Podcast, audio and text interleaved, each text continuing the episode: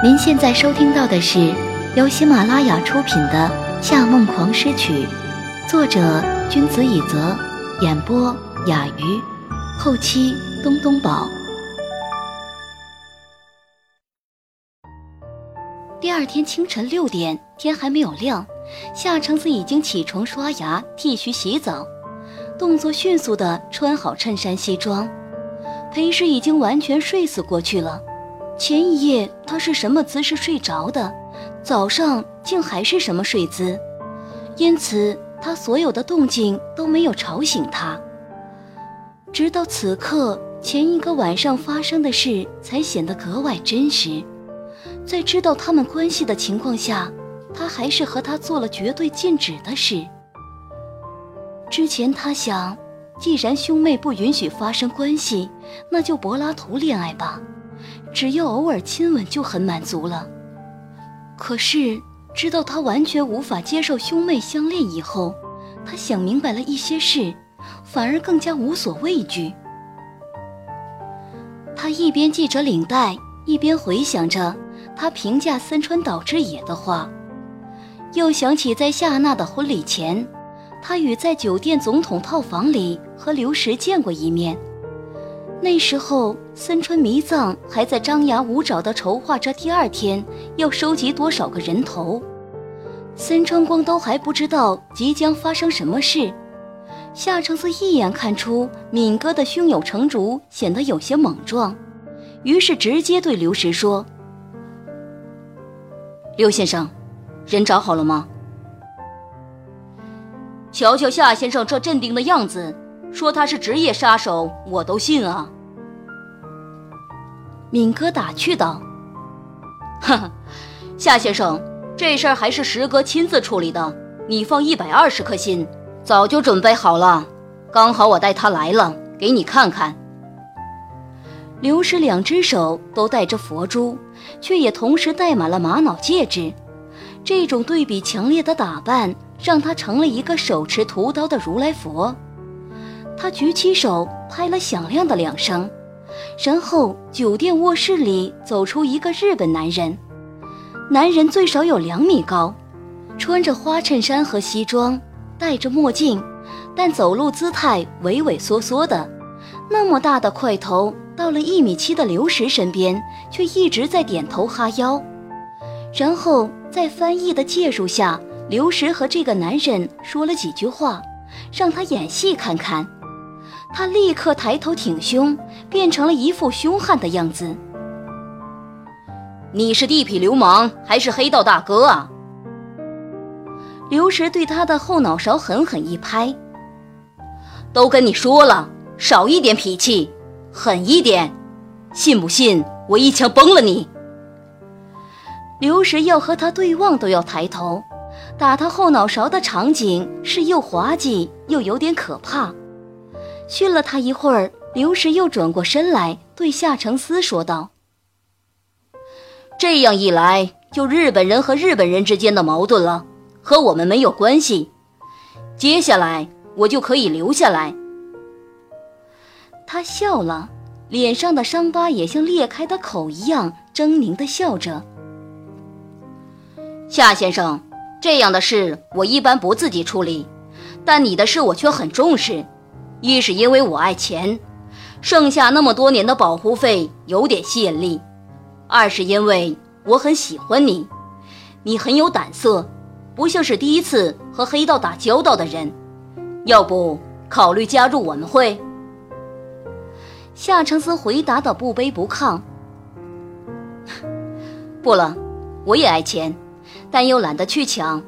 开公司很好，别人会把钱主动送上来。所以这之后第二天，他就把婚礼地点换到了山坡上，方便把敌人一网打尽。后来邀请裴师参加夏娜婚礼的时候，他不是没听出他的不乐意，但是他知道那天会死很多人，把他带在身边绝对是最安全的方法，哪怕他不愿意，也得把他哄过去。现在这件事已经基本上平息下来。那个大块头混混当替死鬼被警方送去调查，已经被判定了是日本黑道内部问题，所以近期内森川市连入境也被禁止了。这些事在新闻上都不曾报道过，裴氏对此更是一无所知。居然连这件事都可以压下来，他们是兄妹的事，为什么就不可以隐瞒呢？很多事他根本没有必要知道。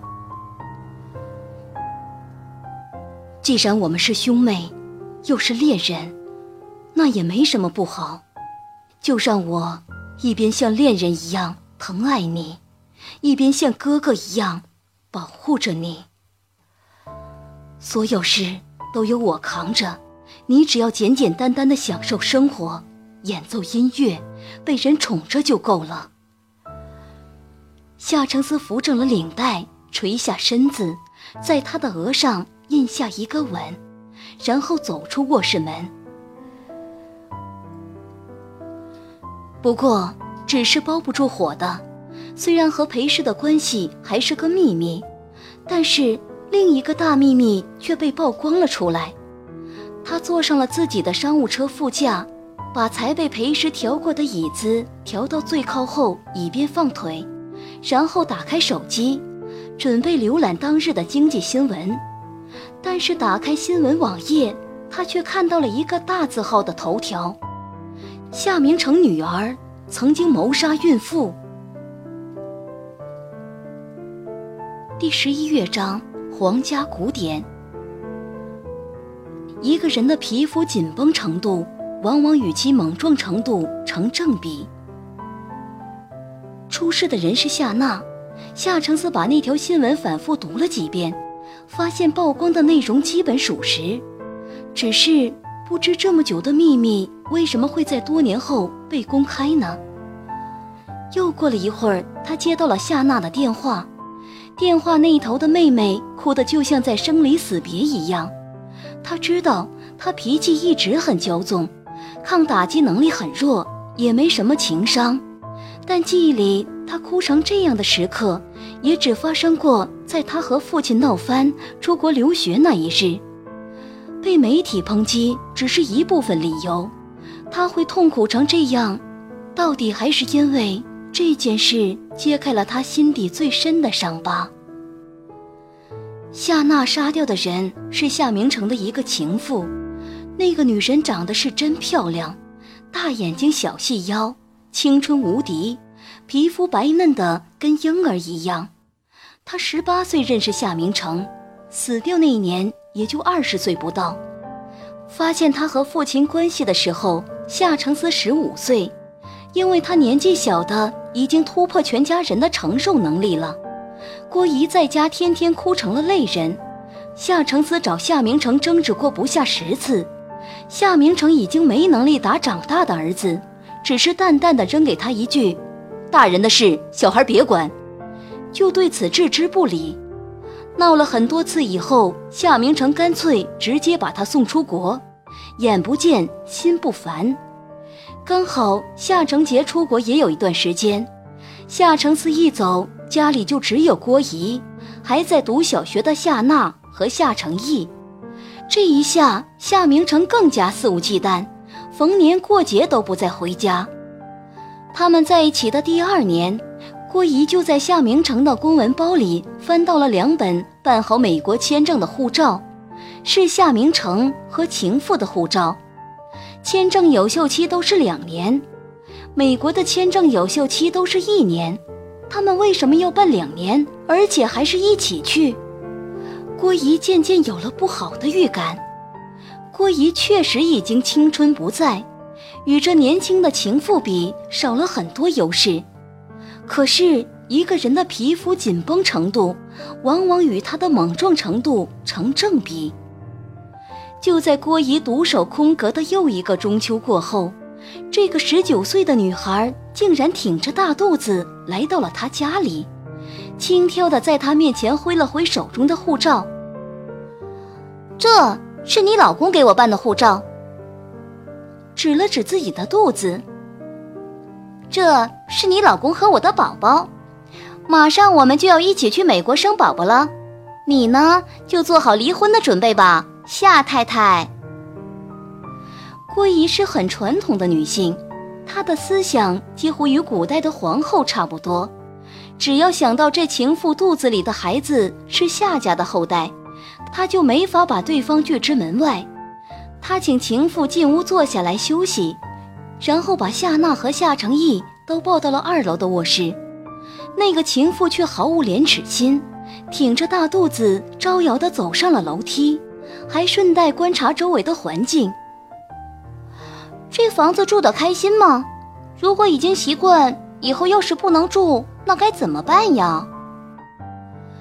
郭姨知道自己应该端好架子，但自从夏承思离开，家里连个可以依靠的人都没有，长久的压抑和寂寞。还是令他当着情妇的面就哭了出来，而这一幕完全被偷偷拉开门的夏娜看在眼里。他那时也有十三岁了，清楚明白这女人就是爸爸不回家、哥哥出国的理由。您正在收听的是由喜马拉雅独家发布的《夏梦王诗曲》。怒火瞬间燃烧掉了他所有的理性，他放下抱住他的夏承毅，飞奔过去，狠狠推了那情妇一把。不要脸的狐狸精，不准你伤害我妈妈！然后那个年轻的身躯就这样像个庞大的面团一样，从楼梯上咚咚咚地滚了下去，伴随着情妇的惨叫声，最终抽搐在。冷冰的大理石地面上，那是夏娜人生中第一次看见那么多的血。那是一朵逐渐长大盛开的红莲，把尸体托了起来。救护车把伤者送到医院后，那也是夏娜第一次如此心慌意乱的亲眼看着心电图慢慢变成一条直线。孕妇抢救无效。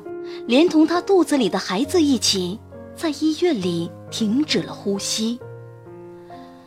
因为夏娜当时年龄尚未超过十四岁，所以不能判刑，只是被送到少管所待了一段时间，很快就被父母弄了出来。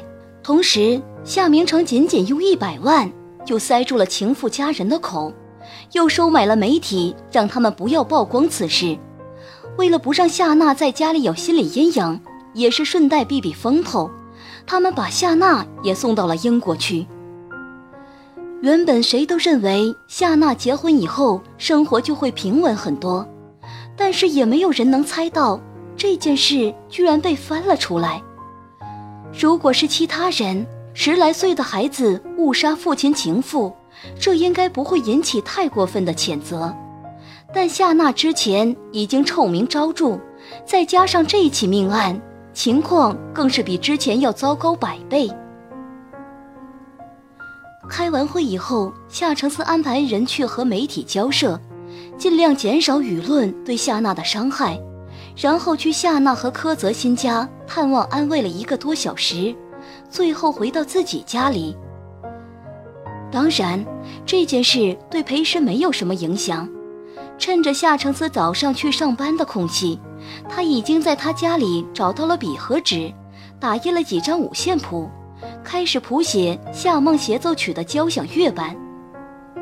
他早上起来时突然来了灵感，觉得在这首乐曲里增加单双簧管、大号等等乐器，肯定会更加壮丽辉煌。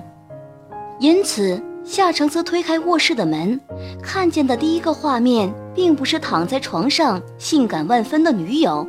而是坐在写字台旁边奋笔疾书的作曲家，他写写停停，不时撑着下巴，看向窗外快节奏的城市和丛林般的高楼，但是他的视野好像从洪荒时代一直穿过了十八个世纪，最终停留在了那个最浪漫的时代，同时翻看了一本记载了千年智慧的历史书。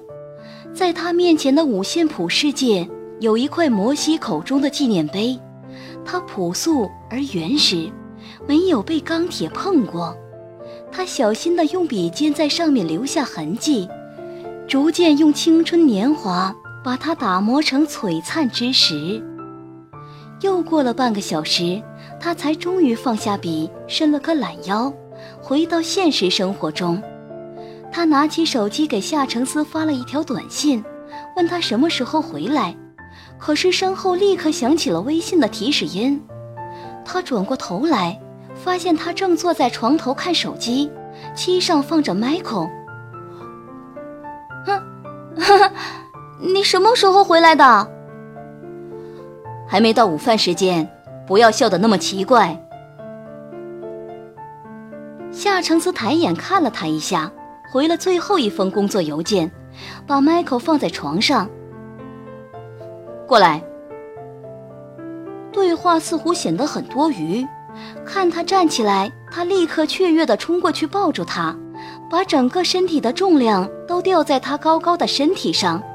他发现自己还是不大会表达自己的情感，无论怎样都说不出“我好想你”这样的话。毕竟他们不过几小时没见。中午，他们吃了他带回来的食物。然后就在房间里待了一整天。他虽然还是酷酷的，他却明显能感到包围着两人的气流也产生了化学变化。亲吻、拥抱的感觉也不同了，两个人变成了一个人。他可以不再像过去那样拘谨，轻轻松松地坐在他的大腿上，缠着他的脖子。看他电脑上那些他完全看不懂也没兴趣的新闻，也可以想亲他就亲他，想摸哪里就摸哪里，更可以随时变成一个捣蛋鬼，时不时咬一下他的耳朵，干扰他的注意。当然，被扑倒两次以后，他决定不再做这种事。傍晚时分，裴师接到一通电话。手机上显示的是柯泽的名字，传过来的声音却是夏娜的。裴氏，你看过新闻了吗？哦，有看到。怎么了？是夏承思告诉他的。知道来龙去脉以后，他觉得在这件事上，夏娜其实有点可怜。向媒体透露这个秘密的人是你弟弟。理由？裴师怔了一下，但立刻就保持了高度怀疑态度。他对夏承思指了指门外，拿着手机出去继续通话了。和你的官司就是他闹大的，这一点还不显而易见吗？不好意思，我弟弟对你有没有杀过人没有兴趣。当时把官司的事情闹大，是因为气愤你偷走我的作品。还有你对他做过的恶心事。长时间的寂静过后，夏娜缓缓说道：“他，他都告诉你了。”声音有些发抖。对，而且那天晚上恰好我也在。又等了一会儿，夏娜的声音抖得更加厉害了。既然如此。你都知道了，为什么你还放任他一直不断对我落井下石？其实，骑士送的事你已经报复了，现在你还有什么不满呢？和你弟弟一样，不满我和柯泽结婚？夏小姐，再说一次，以我对裴曲的了解，今天这件事绝对不是他去做的。既然你这么坚持自己的观点。那能不能麻烦你解释一下，他为什么会知道你杀过人？因为他偷看过我的日记。他和你话都没说过几句，为什么要偷看你的日记？就是那天晚上偷看的呀，你刚才说的那个晚上。那个晚上，他是在泰晤士河接到了裴局。难道那时候夏娜还要把日记带在身边？裴师有些迷糊了。你的意思是在泰晤士河旁边，你叫人去折磨他那个晚上？你在说什么啊？夏娜也懵了。我们说的是一件事吗？我怎么知道？我没有在泰晤士河旁见过裴曲。还有，你知道他曾经喜欢我吗？他现在恨我和柯泽结了婚，所以才这样陷害我。看了一眼夏承思的房间，裴氏把即将到口的“你该去看医生了”咽回去，漠不关心地说：“我还有事，回头再说吧。”然后直接挂断了电话。听众朋友，您刚刚收听到的是由喜马拉雅出品的《夏梦狂诗曲》，作者君子以泽，演播雅鱼，后期。东东宝，更多精彩有声书尽在喜马拉雅。感谢您的收听。